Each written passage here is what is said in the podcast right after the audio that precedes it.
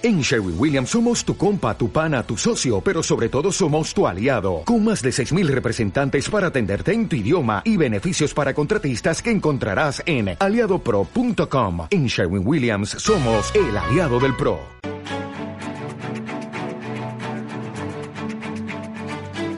Capital Intereconomía, el consultorio.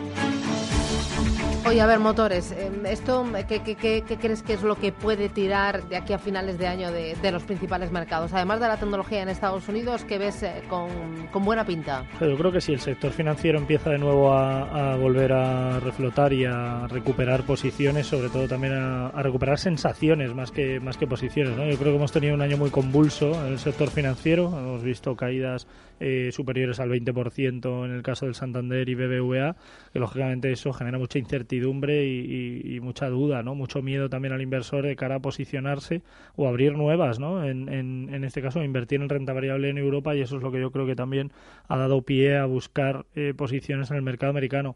Lógicamente seguirá siendo así. Yo creo que la renta variable estadounidense sigue estando fuerte pese al horizonte que nos encontramos de posibles subidas, bueno, más que posibles subidas de, tipos hasta finalizar el año 2019.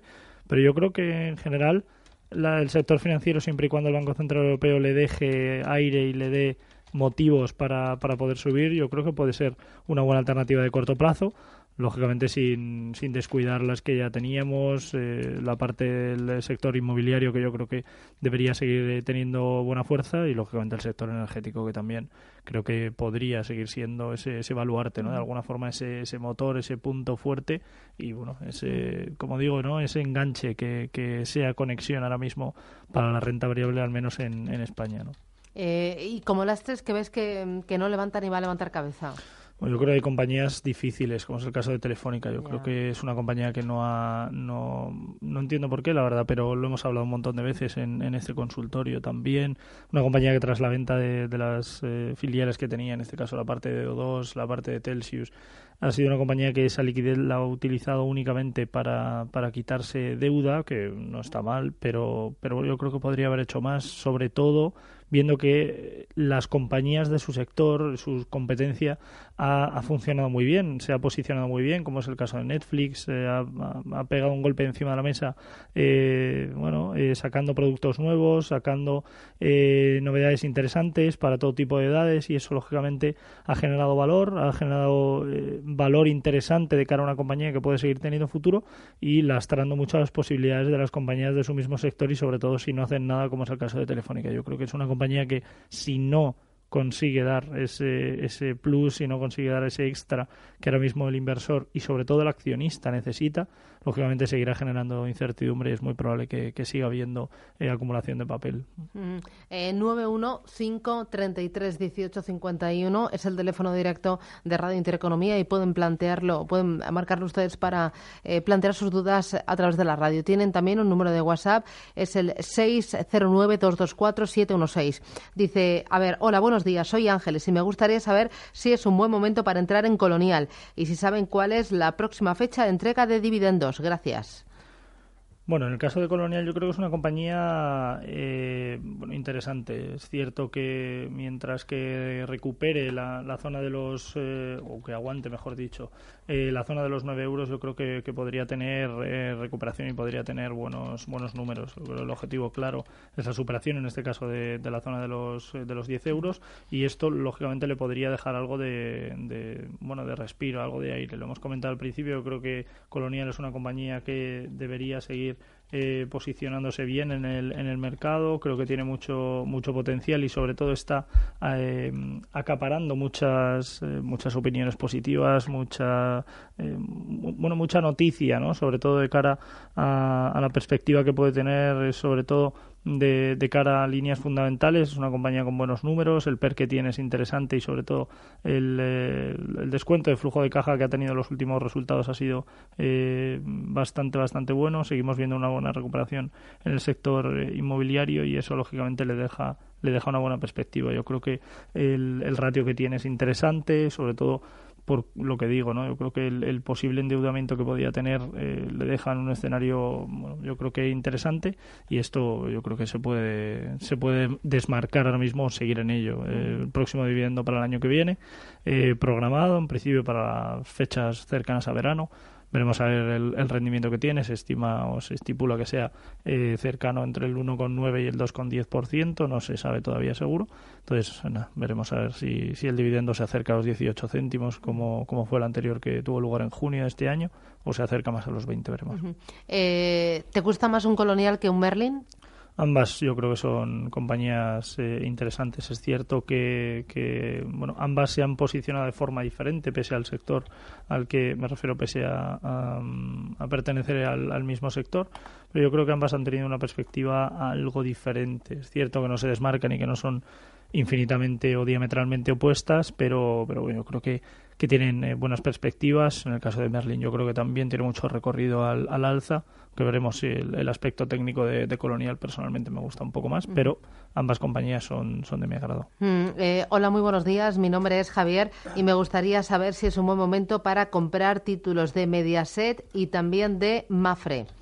En el caso de Mafre podría ser, lo hemos comentado antes con respecto al sector financiero. Obviamente si el sector financiero recupera, el sector asegurador irá de la mano. Yo creo que nos encontraríamos también en un escenario eh, relativamente positivo y eso podría dar alas ¿no? ahora mismo a, ver una recuperación en, el mismo, en el sector y en compañías interesantes como puede ser el caso de Mafre. En el caso de Mediaset yo creo que pasamos ahora mismo por un momento de dudas, un momento de incertidumbre en el cual llevamos demasiado, demasiado tiempo, a mi parecer, eh, como digo, bueno, desde que cotizaban en los entornos de la zona de 11.70, estamos hablando de 6.30 ahora mismo, 6.33 incluso por debajo de los 6 euros llegó a cotizar hace, hace escasos días. Eh, mientras que aguante esa zona de 6 en el corto y en el medio plazo deberíamos tener algo de optimismo, pero es cierto que mientras que no supera la zona de 6,60 ese optimismo quedará bueno eh, relativizado a, una situación de volatilidad que, podría seguir teniendo en la que el volumen sigue siendo creciente en las caídas, por lo tanto la tendencia sigue siendo claramente bajista. ¿En Europa qué te gusta? Bueno, eh, más que compañías concretas me gustan sectores. Yo creo que el sector del consumo puede ser interesante siempre y cuando el Banco Central Europeo espabile eh, me refiero, espabile en cuanto a no seguir preocupándose por una inflación que bajo mi parecer, como he dicho muchas veces y llevo muchísimo tiempo diciendo, no existe, existe pero no es tan grave como, como nos quieren hacer, hacer ver, tenemos problemas infinitamente mayores como es el paro, como es un flujo de caja en compañías que siguen sin ver relativas, eh, eh, relativos crecimientos, como es un sector financiero que sigue sin ver apoyo por parte del Banco Central Europeo para obtener liquidez y para poder seguir haciendo negocio. Por lo tanto, más que en compañías eh, de renta variable me fijaría más en sectores. Yo creo que la parte energética eh, sigue siendo una alternativa muy buena, también la parte de renovables, como es el caso de Solaria, como es eh, la parte inmobiliaria también, que lo hemos hablado. Yo creo que la parte de Iberdrola, Endesa, son compañías interesantes. Y luego yo creo que la parte industrial podría seguir teniendo buenos números, aunque depende de, como hemos dicho, de ese escenario, posible escenario de subida de tipos, que lógicamente repercutiría negativamente al consumo y por lo tanto también a, la renta variable. Es entonces cuando creemos, bajo mi punto de vista, yo creo que eh, debería tener un protagonismo especial el, sector o compañías que sean refugio. En este caso, como puede ser el farmacéutico, el industrial también va de la mano, por eso considero que el sector industrial puede tener un buen comportamiento. Em, de Europa, eh, tecnología, o hay vida más allá de la tecnología en, Estados Unidos, perdona. Bueno, en Estados Unidos hay mucha vida. Yo creo que ahora mismo la parte automovilística sigue teniendo buenos números, aunque es cierto que ha tenido una volatilidad especialmente, especialmente negativa. El consumo sigue teniendo buena, eh, buenas líneas. Eh, vemos como una compañía como Walmart que, sigue teniendo buen potencial. yo creo que Apple, en el caso de Facebook, son, son compañías que siguen teniendo potencial pese a la capitalización tan grande que tiene y lógicamente los impulsos tan buenos que, ha protagonizado a lo largo de todo el año.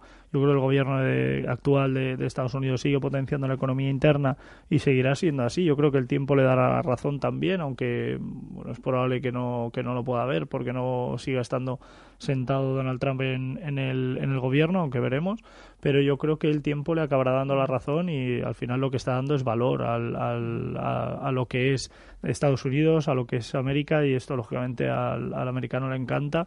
Eh, el patriotismo le, le, viene de base, es algo que lo tienen en la sangre y eso lógicamente le, le, le, encanta y sobre todo a las compañías les gusta mucho. Pero yo creo que más que el tecnológico hay bueno compañías del sector telecomunicaciones, la parte industrial y la parte de construcción que bueno sigue teniendo buenos números y yo creo que lo debería seguir teniendo. Dice José desde Galicia, opinión de Bayer y de lingotes especiales para entrar. Gracias. en el caso de LGT, en el caso de lingotes especiales, una compañía que eh, bueno, es cierto que ha tenido eh, ciertas dudas eh, a lo largo de, del, del, último ejercicio. Veíamos como desde enero que cotizaban en torno de los 16 euros, ahora en 16,60.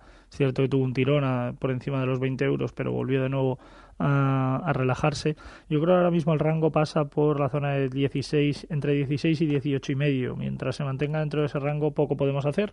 No digo nada, pero poco. El, lo poco que podríamos hacer en este caso sería el ir eh, posicionándonos en, en la zona de los 16 euros. Eh, yo creo que es una situación ahora mismo para, para la entidad que, como digo, puede generar dudas, puede generar poco valor y esto le, le podría dejar, bueno, también algo de perspectiva porque tampoco se espera mucho de, de ella. Eso es bueno porque no acaparará muchísimo, muchísimo protagonismo y esto podría dejar una perspectiva interesante. Es por ello que yo creo que hablamos de una entidad que se podría seguir moviendo dentro de ese rango, al menos en el, en el medio plazo, y eso dejará una perspectiva interesante. En el caso de Bayer, el sector al que pertenece me gusta, sobre todo porque pueda funcionar como refugio en los eh, meses futuros. Yo creo que el año 2019 va a ser un año relativamente eh, difícil. Eh, no quiero decir malo porque no creo que sea del todo negativo, pero puede ser algo, algo difícil. Mucha volatilidad, eh, con esa subida de tipos, debilidad para la renta variable y veremos a ver qué comportamiento tienen. Y yo creo que en el caso de Bayer, mientras aguante la zona de los 70, buena perspectiva. Veremos a ver si consigue en definitiva atacar y superar la zona de los 77 euros. Por el momento no lo ha conseguido. Veremos a ver si en próximas sesiones consigue, aunque tiene una sobreventa acumulada importante y esto puede ser mm. positivo. Otro de los oyentes, eh, mensaje también a través del WhatsApp 609-224-716. Pueden mandar mensajes de audio también. Dice, hola, buen día, no puedo hablar, me gustaría que me dieran opinión sobre Bayer, si seguirá bajando. Bueno, como hemos dicho, yo creo que es, es eh, una entidad que por fundamentales, por líneas fundamentales, está siendo como está perdiendo el protagonismo en favor de, otras compañías dentro del, del, sector. En el caso de España, por ejemplo, Farmamar eh, lo está haciendo lo está haciendo bien. Y yo creo que es una entidad que bueno puede seguir teniendo buenas perspectivas. La volatilidad que tiene es un 8% superior al mercado de referencia. El PER que tiene es algo elevado en ratios de 19,20, 19,30 y esto bueno, le podría generar algo de debilidad pero como digo, mientras no supera la zona de los 77 no, no podríamos, 77 euros no podríamos hablar de una recuperación ni de un cambio de tendencia. El objetivo sigue siendo claramente bajista y la tendencia como tal también, pero como digo, si consigue superar niveles de resistencia de corto plazo podríamos tener un escenario cambiante. 915331851, teléfono directo de Radio Intereconomía. A ver si, a ver si llaman. Hoy están, eh, hoy les da por el WhatsApp. Eh, no sé, también es más cómodo, ¿no? Ahora todos es lo que lo que utilizamos. Otro de los oyentes, eh, ¿cómo ve el analista los dos bancos alemanes de aquí a final de año? Eh, no dice, ¿cuáles? No sé si Commerzbank, Deutsche Bank. Bueno, eh, yo, yo, creo que en general eh, ambos tienen buen escenario, aunque están viéndose claramente debilitados también por, por el, el aspecto que tiene en general el, el, lo que comentábamos antes, ¿no? De cara a, a lo que veíamos en perspectiva, sobre todo para la, para la renta variable, seguíamos viendo debilidades, en este caso importantes, para, para el sector financiero y seguirá siendo así siempre y cuando el Banco Central Europeo no ayude. No, no se están tomando medidas que ayuden, en este caso, al sector financiero en general. Lo, lo hablábamos antes para, para la parte de de, de, España y lógicamente la debilidad la seguirá teniendo ahí también para el, para el mercado europeo en general y para Alemania en concreto. Una, un país que lógicamente se ha visto especialmente perjudicado por esa situación eh, de gobierno y que lógicamente eso tampoco ayuda al sector financiero, pero yo creo que si vemos algo de recuperación eh, en el mismo, algo de recuperación económica en Alemania, es posible que las entidades puedan verse beneficiadas. El problema que tiene eh, algunas de ellas, como es el caso de Deutsche Bank, es la cantidad de deuda que tiene por, por derivados esto lógicamente no, no le ayuda y no le deja un, un escenario eh, positivo porque lógicamente a la larga, en el largo plazo, son compañías que toda esa deuda no conseguirá quitársela más que nada porque no la va a conseguir colocar a, a ningún parecer y lógicamente a, ninguna compañía va a querer eh, formar parte o tomar partida ¿no? En, este caso, por lo que yo creo que podrían tener debilidades, aunque veremos si el Banco Central Europeo espabila y empieza a tomar medidas. Vamos con Vicente, ¿qué tal? Buenos días, Vicente. Sí, hola, buenos días. Dígame. Sí, mire, quería preguntar eh, por una em-, empresa, por Técnicas Reunidas, que estuvo muy castigada, hoy está cayendo ahora un 1,47 y bueno, con eh, el efecto del petróleo, la subida del petróleo, pues sí podría mm. eh, ser buen momento para, para comprar, ¿no? Para comprar técnicas. Mm. Y luego la otra es ArcelorMittal, que también es otro de los valores que, bueno, eh, estuvo muy cerquita del, del 24 del soporte, ahora ya está en 26.45 con una subida del 2,10 y bueno, si realmente el mercado está ya descontando el acuerdo ese que pudiera haber entre Estados Unidos y China. Gracias. Muy bien, gracias. no me digas nada, vamos a irnos al boletín informativo, volvemos consultorio que sigue hasta las 10 y cuarto. Después vendrá de Gusa Metales Preciosos. Vamos a hablar de eh, la rentabilidad del bono americano. Ayer tocó el 3%. Vamos a intentar comprender por qué esto qué significa. La rentabilidad del bono español está al 1,5%. Interesa comprar deuda americana eh, por ese diferencial o quizás el coste de cobertura no nos compensa. Lo vamos a contar en nuestro foro de la inversión a partir de las 10 y 20 de la mañana con Alberto Roldán. Y ojo, porque tenemos consultorio de fiscalidad, impuestos el bolsillo, échese la mano 915331851. De impuestos hablamos a partir de las diez y media de la mañana.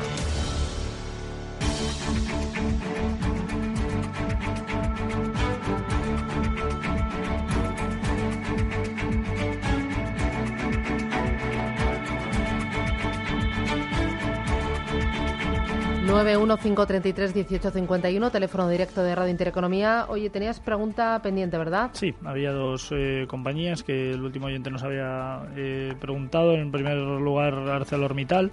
Eh, bueno, una compañía que sigue manteniéndose bien, pero mm, sin más, ¿no? Me refiero que lo hace bien, pero tampoco lo hace extraordinariamente bien. En este caso, eh, vemos cómo aguanta la zona de los 24 euros en el, en el medio, incluso en el largo plazo, pero eh, vemos cómo sigue sin superar los ratios de los 28 y los 31 euros desde enero, ¿no? Lleva todo el año eh, en este escenario, en esta perspectiva, y yo creo que no hay, bueno, no creo, no, no considero que, que haya un eh, posible escenario cambiante para, para, esta, para esta entidad. Como digo, se mantiene bien y yo creo que puede funcionar bien como, como refugio, pero eh, yo creo que se espera más de una compañía como Arcelor que pertenece a un sector que puede funcionar bien y no creo que ahora mismo lo esté haciendo destacadamente, destacadamente bien ¿no? en, en, este caso. Técnicas Reunidas era la, otra, la otra compañía. Eh, vemos cómo aguanta la zona de los 27 euros y, y en perspectivas generales en el medio plazo sigue teniendo una tendencia claramente alcista. Vemos cómo desde diciembre cotizaban en torno de los 22 euros, ha ido escalando posiciones poco a poco, superando resistencias como era la zona de los 27, 28, incluso eh, llegando a atacar superando los 29. Eh, Se paró la zona de 30 y esa es ahora mismo su, su resistencia a, tener en cuenta. Consolidación importante en el, en el medio plazo hacia los 27 o incluso 26,50. Posible eh, retorno a atacar la zona de los 30 euros en el, en el medio plazo, que veremos, ¿no? A ver si consigue en definitiva superar dicho nivel, puede eh, ir escalando posiciones. Yo creo que el sector es bueno, el apoyo que tiene de cara a medidas eh, es bueno. Yo creo que, puede seguir funcionando bien, tanto para lo que resta de ejercicio como también para el año 2019. Eh, tenemos mensaje de audio. Vamos a por él. Hola, me gustaría saber la opinión sobre Mafre. estoy entrado a 250.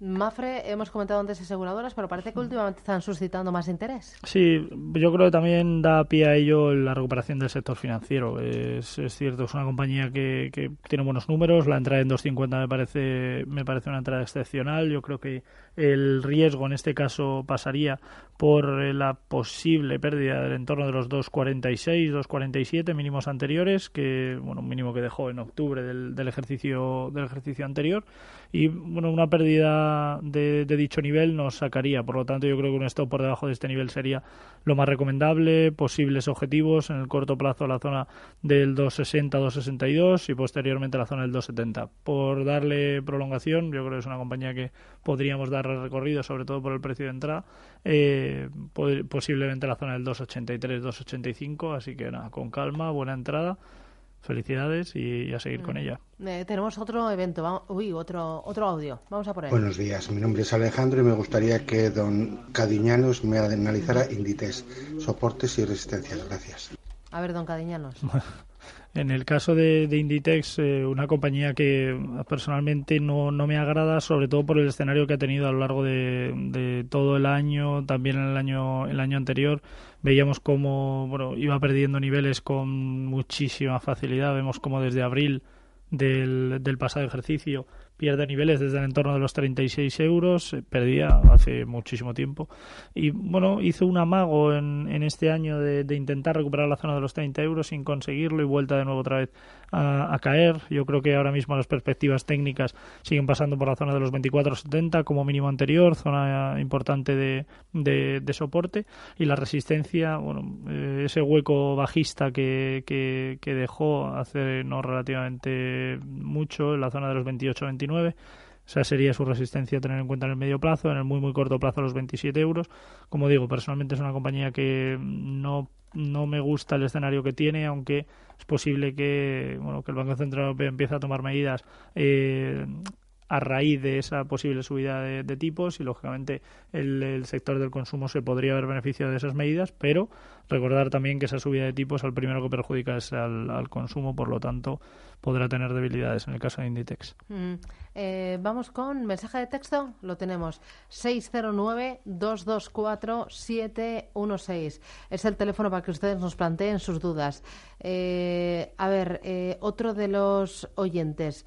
Eh, a ver si lo tengo. Eh, ¿Qué opinión le merece SACIR y Daimler para entrar a estos precios? Muchas gracias. Julio de Valencia.